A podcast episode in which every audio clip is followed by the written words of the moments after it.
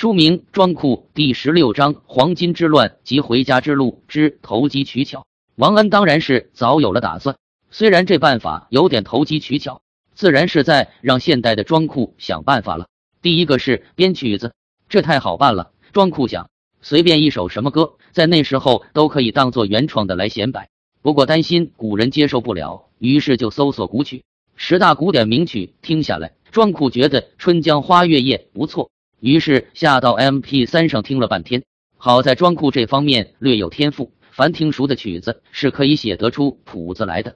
只是曲子太长，最后庄库也只是有把握记了一段主旋律，边听 M P 三边继续解决其他问题。大学的那段句子其实不怎么懂，就去问爸爸。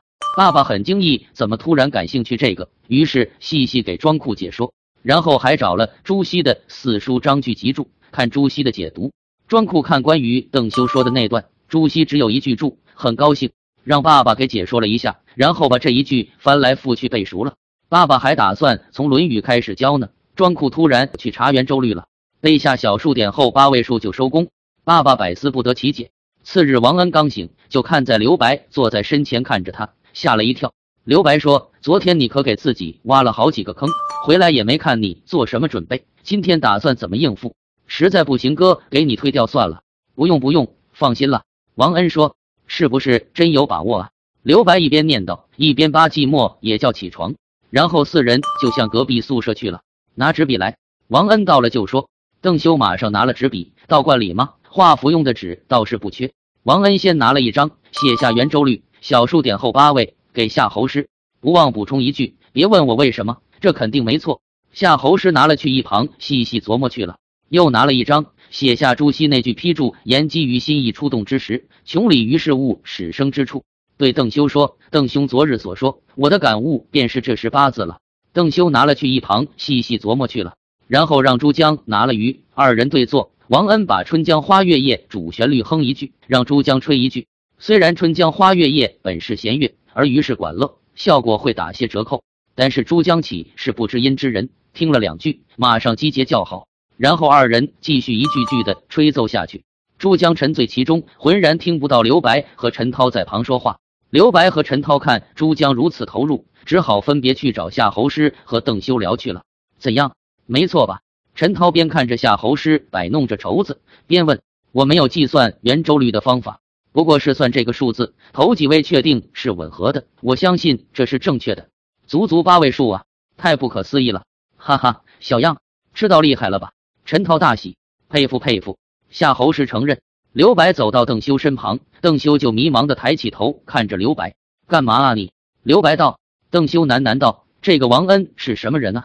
他对大学的理解不是凭空想来的，似乎有几十年阅历在胸中了。”我甘拜下风，就是这样。踢场子行动以王恩大获全胜而告终，虽然手段有些投机取巧了，这也是王恩的少年心性使然。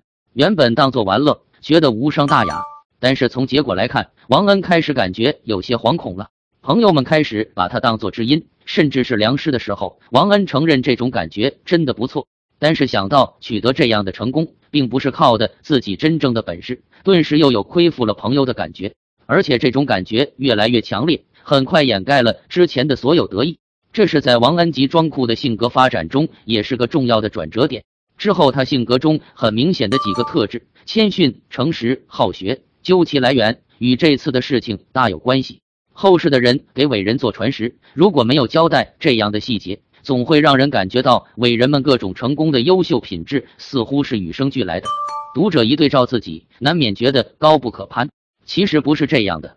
深入的了解到性格形成的各种契机，会让人更有信心和希望。伟人也犯错吗？犯错误未必是坏事。当然，光是学习犯错误。肯定不会让自己更伟大。有两个重要的前提，首先是知耻，而后勇。